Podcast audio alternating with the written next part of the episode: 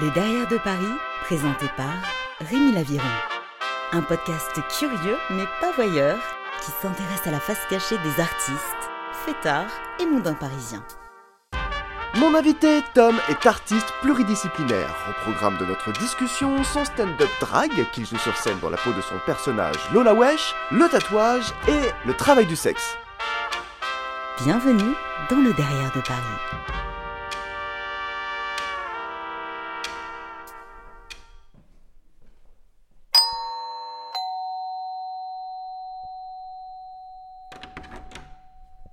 Cher Tom, bonsoir. Hello, hello, bienvenue à la maison. Comment ça va? Ça va et toi? Ça va très bien. Il y a le chien qui arrive. Ah, on est bien accueillis. Bonjour.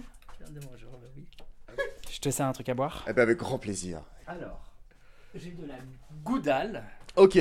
la bière des goudous et des pédales. Eh ben, formidable. Formidable.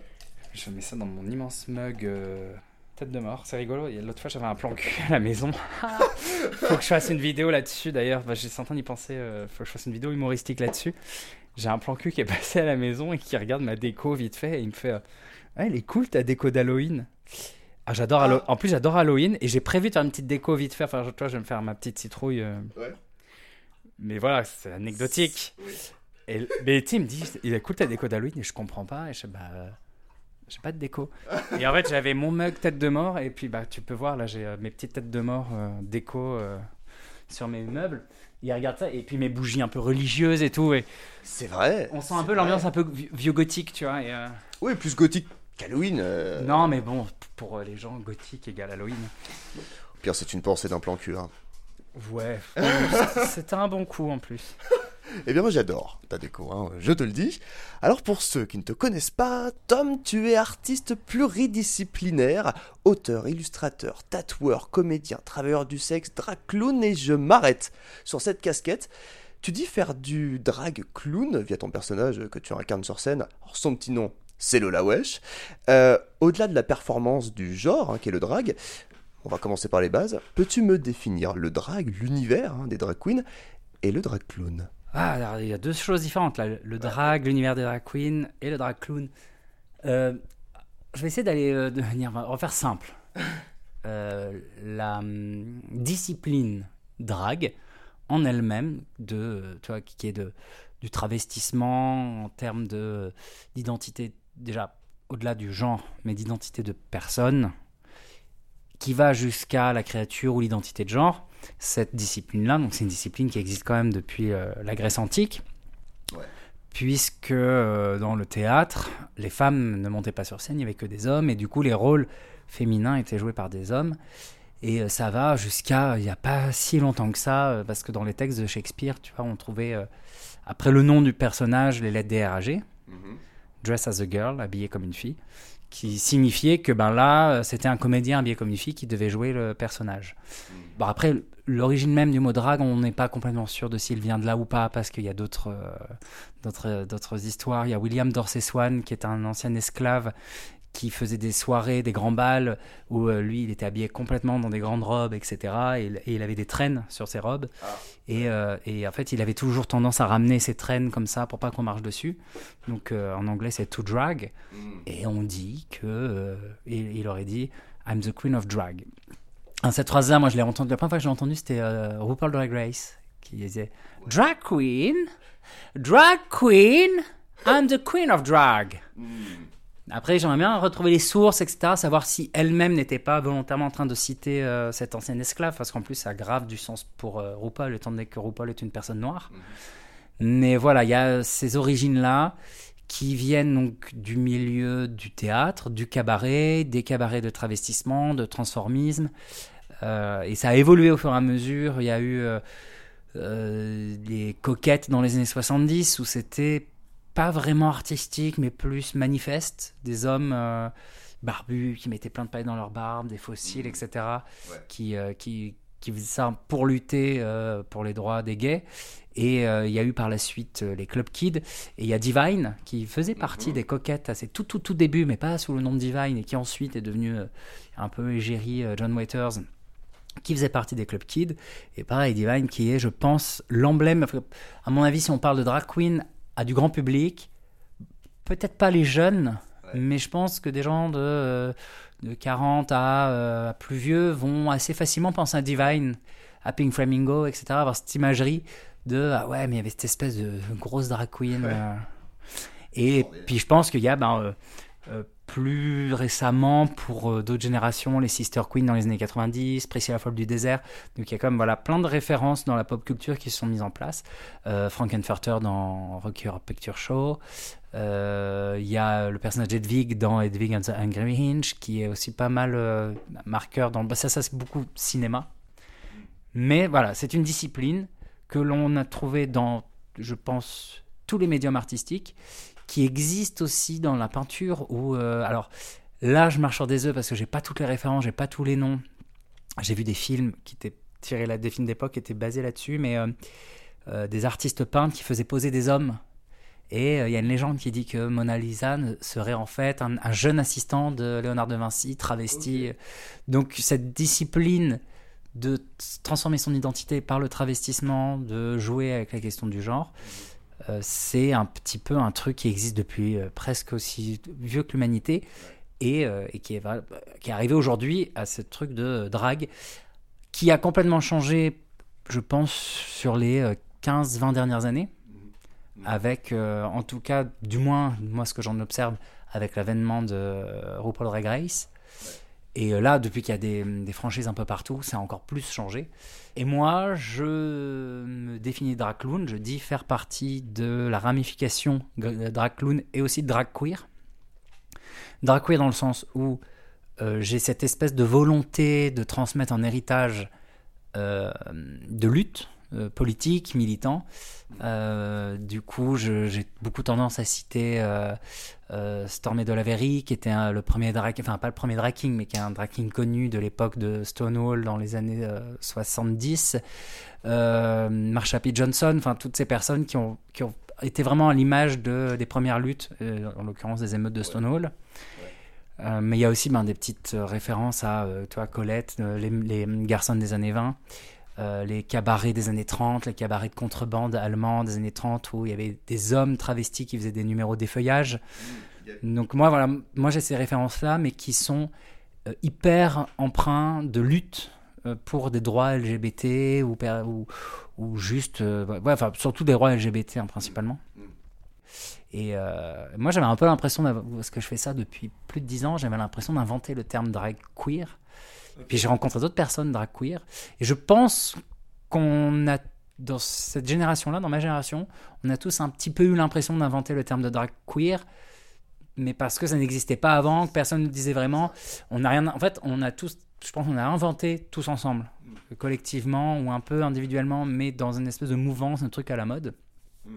Et drag queer, ben, c'est les personnes qui ne vont pas forcément chercher à être belles, qui ne sont pas dans une représentation extra-sexualisée ou extra-glamour euh, de tout ce qui est féminin, et qui ont surtout des postures très politiques.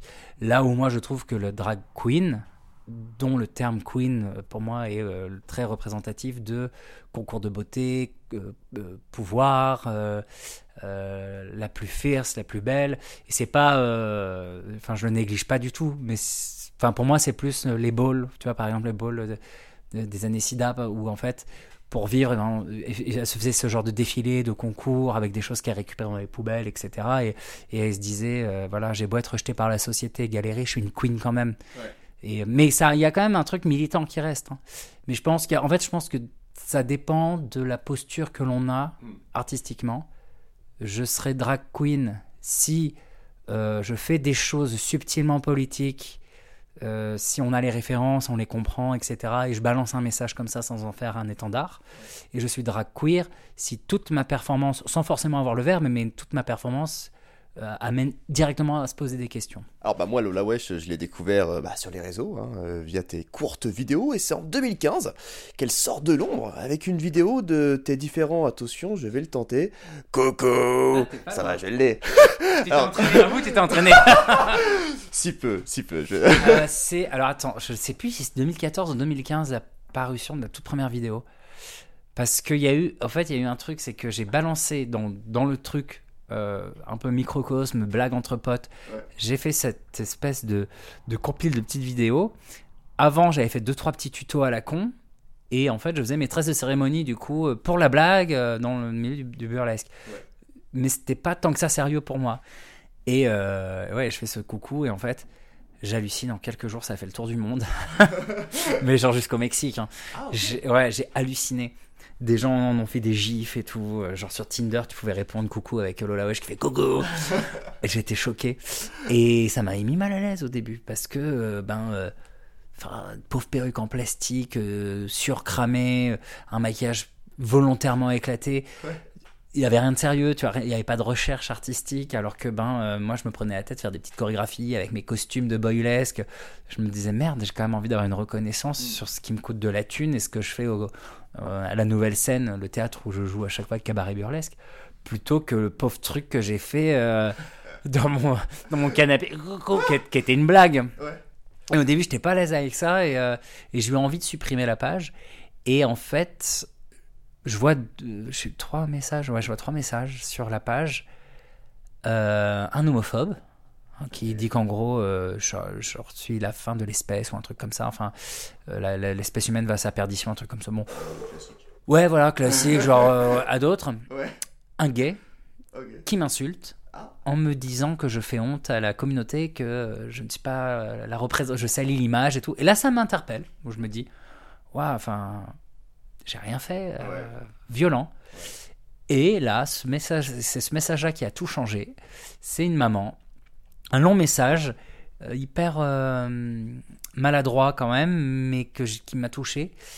En gros, elle avait vu mes vidéos et elle me dit qu'elle sent bien que sa fille euh, ferait partie de ma communauté et elle voit mes, mes, vid- mes vidéos et ma- mes pages. Du coup, elle s'était intéressée aux autres personnages, etc. Et, et que j'avais l'air bien et heureux et elle, elle voulait en gros des conseils pour savoir comment guider sa fille dans la société. Et en gros, sa fille n'avait pas encore fait de coming out a priori, mais elle sentait qu'il y avait un truc et elle voulait être guidée par quelqu'un. Et je me suis dit, waouh, cette personne-là a eu toute cette réflexion en voyant coucou.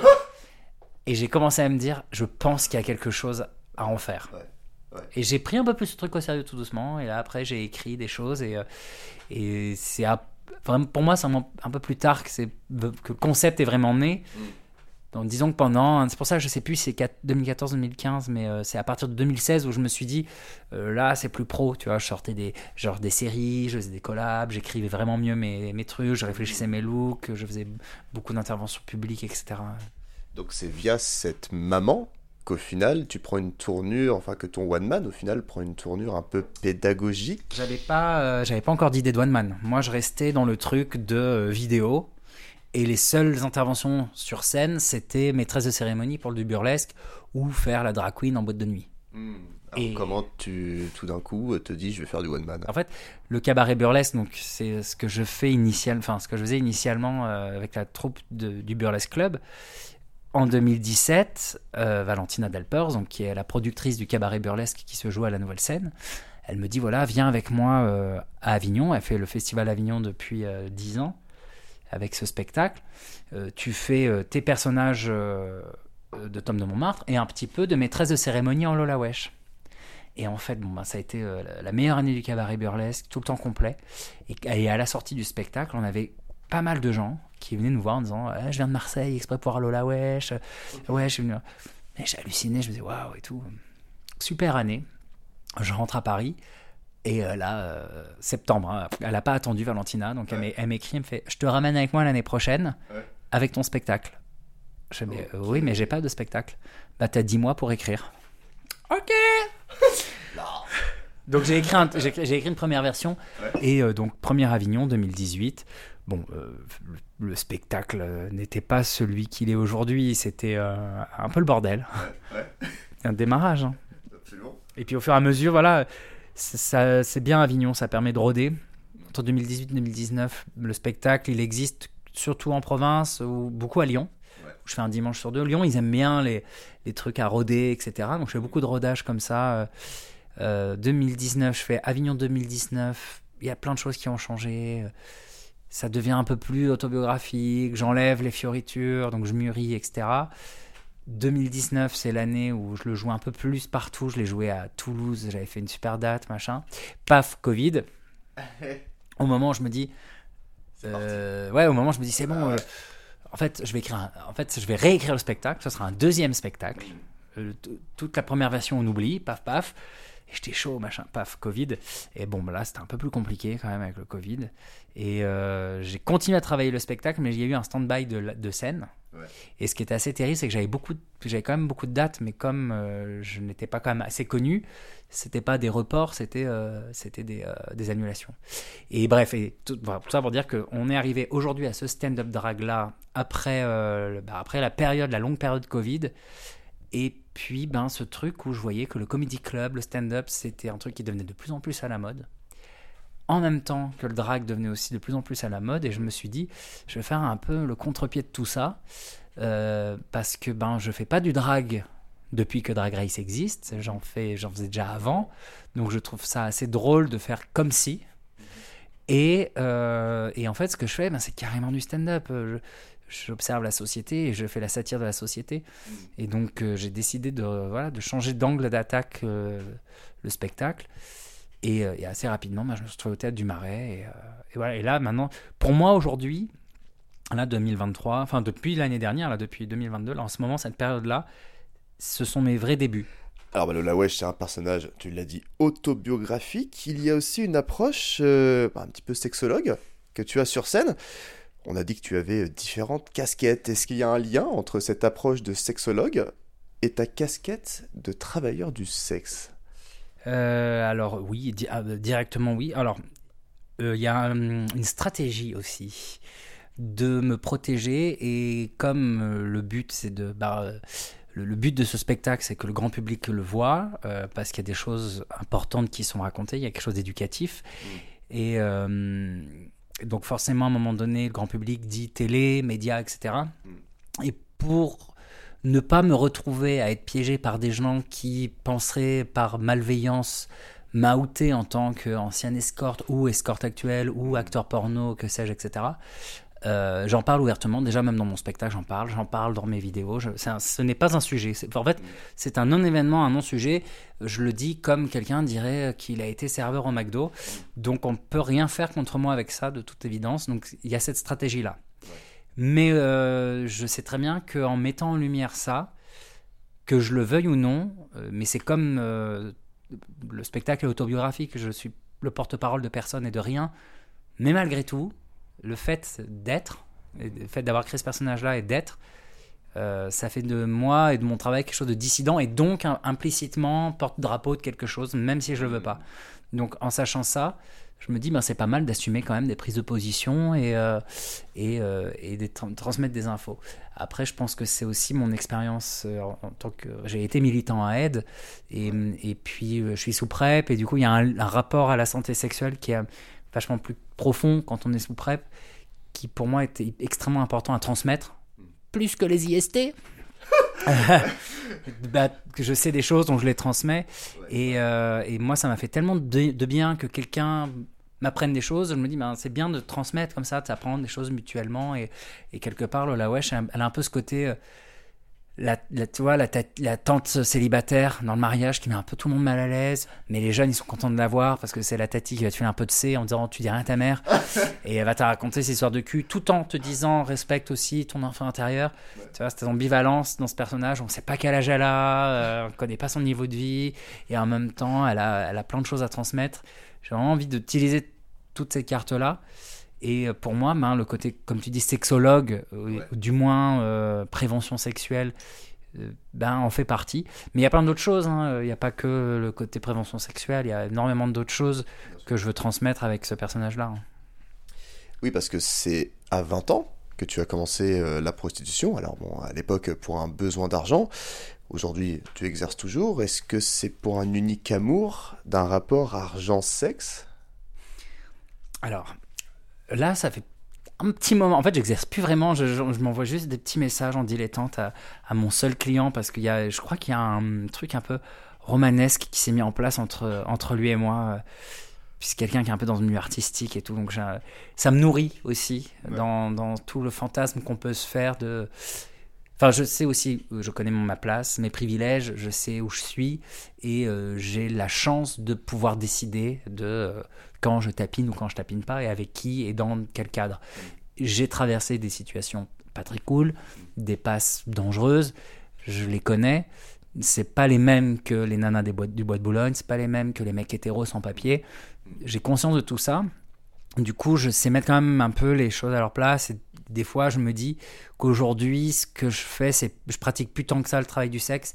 J'ai fétichisé, fétichisé l'argent, disons. Parce que je suis pas dans la nécessité. C'est plus trop un job. En revanche, je ne dirai jamais je suis un ancien TDS. J'ai l'impression que dire cette phrase-là, c'est un peu. euh, euh, c'est bon, j'ai fait mon purgatoire, je me suis lavé les mains, euh, je suis revenu dans la société, et ce serait un peu laisser tomber les, les collègues qui sont plus dans la nécessité que moi, tu vois. Alors on continue. Sur tes autres jobs, tu es aussi tatoueur sous le blaze de Tom la crapule. Euh, c'est quelque chose que tu souhaites continuer en parallèle de la scène? Je veux dire, tu n'arrêteras pas le tatou euh, au profit de la scène? Alors moi, je, tant que je peux faire ce que je veux faire, je le fais. J'ai décidé, depuis que je vais mieux mentalement, j'ai décidé de faire tout ce que je veux faire. Quand j'ai l'espace pour le faire, je le fais. Sinon, je ferais ça quoi? Perdre mon temps dans une relation amoureuse à la con, euh, les sorties en famille, non. Et, euh, et là, ben, j'ai l'espace pour tout ça. Ouais. Mais c'est vrai que je réfléchis, je me dis, bon, ben, comment est-ce que les choses peuvent évoluer? Et soit la scène va prendre énormément de place et pas de temps pour le tatou, c'est pas grave, mais le tatou pourrait venir ponctuellement de manière euh, performative, artistique. Et c'est déjà le cas. Sur euh, Internet, on trouve des choses. J'ai participé à des courts-métrages où je suis en train de tatouer une drag queen dans mon lit avec mon chien qui lui fait un câlin. On n'est pas du tout OK en termes de conditions d'hygiène, mais c'est dans le contexte d'un court-métrage. Voilà. Et, ça, ça me plaît parce que voilà, c'est un truc qui, je sais pas, qui m'excite, euh, presque spirituel pour moi. euh, en plus, une drag queen et tout. Enfin bref, voilà, c'est. Et puis peut-être qu'à un moment donné, je serais trop vieux aussi pour toutes ces conneries de monter sur scène en talons. Enfin, moi, je me vois pas éternellement faire Lola Wesh. Et, euh, peut-être qu'à un moment donné, le théâtre voudra plus de moi, le, spec- le spectacle voudra plus de moi, ou moi j'aurais plus envie. Et j'aurais quand même toujours ce truc-là. Et je me dis, euh, vieillir vieux PD politique tatoueur, c'est plus crédible dans la société d'aujourd'hui que finir vieux travelot sur 18 cm de talon. C'est une position. Cher Tom, nous allons terminer cet épisode avec mon question-réponse. Alors 10 questions, tu me dis euh, ce qui te passe par la tête. Ok, vas-y. Si t'étais un quartier de Paris, Fou 19e. si t'étais un alcool, un cocktail, Euh, le gin tonic. Avec un peu de gingembre. très bon choix. Si tu devais revivre une soirée de ta vie, ce serait laquelle? Je peux pas dire ça. Mon premier fist quand j'étais en trouble. Ça passe, c'est le derrière de Paris, hein, ça passe. Premier fist en passif. Ah Ouais, parce que j'étais déjà fister avant. Mais... euh, Ma mère va pas comprendre quoi, elle va écouter, mais... euh, Elle sait utiliser Google. Et On l'embrasse d'ailleurs. Oui, euh, bien sûr. Et une soirée que tu ne voudrais surtout pas revivre Toutes les soirées dans lesquelles je me suis retrouvé, il y avait quand même majoritairement des hétéros. Je peux plus. C'est, euh, Ta drogue favorite? Joker. Une musique que tu adores? En ce moment, c'est que je devienne de- du dernier album de Mylène Farmer produit par Woodkid. Alors, je, je suis un- moi, je suis biberonné à Mylène Farmer. Je suis un bébé Mylène, même si j'ai décroché une période. Mais euh, Woodkid et Mylène Farmer, ce duo, c'est explosif. Et euh, que je devienne, faut l'écouter vraiment. Et une musique que tu détestes? Tout ce qui est rap R&B français, je peux pas. Le rap R&B américain, j'adore quoi. Mais Joule, euh, bande organisée, j'ai des potes qui adorent écouter ça, je comprends pas. Je suis, ouais, j'arrive à un niveau genre je suis tolérant, mais là, Un monument que tu adores et pourquoi? Le Mont Saint-Michel, parce que je suis breton et qu'il est à nous. Et enfin, ta définition du bonheur Maintenant, euh, ma vie. Un grand merci à toi d'avoir accepté mon invitation avant de se quitter. Je rappelle que tu es sur scène, hein, on retrouve Lola Wesh au théâtre du Marais et en pleine tournée euh, en ce moment. En pleine tournante, j'aime bien dire tournante. et euh, le théâtre du Marais, faut... alors c'est un dimanche par mois, donc n'hésitez pas à vite prendre vos places parce que je suis vite complète comme la galette. c'est c'est mon côté bretonne. Et euh, les dates de tournée, en fait, sur mon Instagram, il y a un lien dans ma bio avec en lien toutes les dates parce que je reçois toujours des messages. Ah, quand est-ce que t'es chez moi? Ou alors. Ah, tu passes quand à Marseille? Alors que je viens de rentrer de Marseille, ça veut dire qu'il m'en ouf ça. Donc euh, vraiment toutes les dates sont sur mon Instagram. Je les ai même épinglées. Et L'Instagram, c'est Lola Wesh. Lola, Lola Wesh, Lola avec deux L pour mieux décoller. Lola underscore Wesh. Un vrai bonheur. Encore mille merci, Tom. Merci à toi. À bientôt. À bientôt. Prends soin de toi. Rentre bien.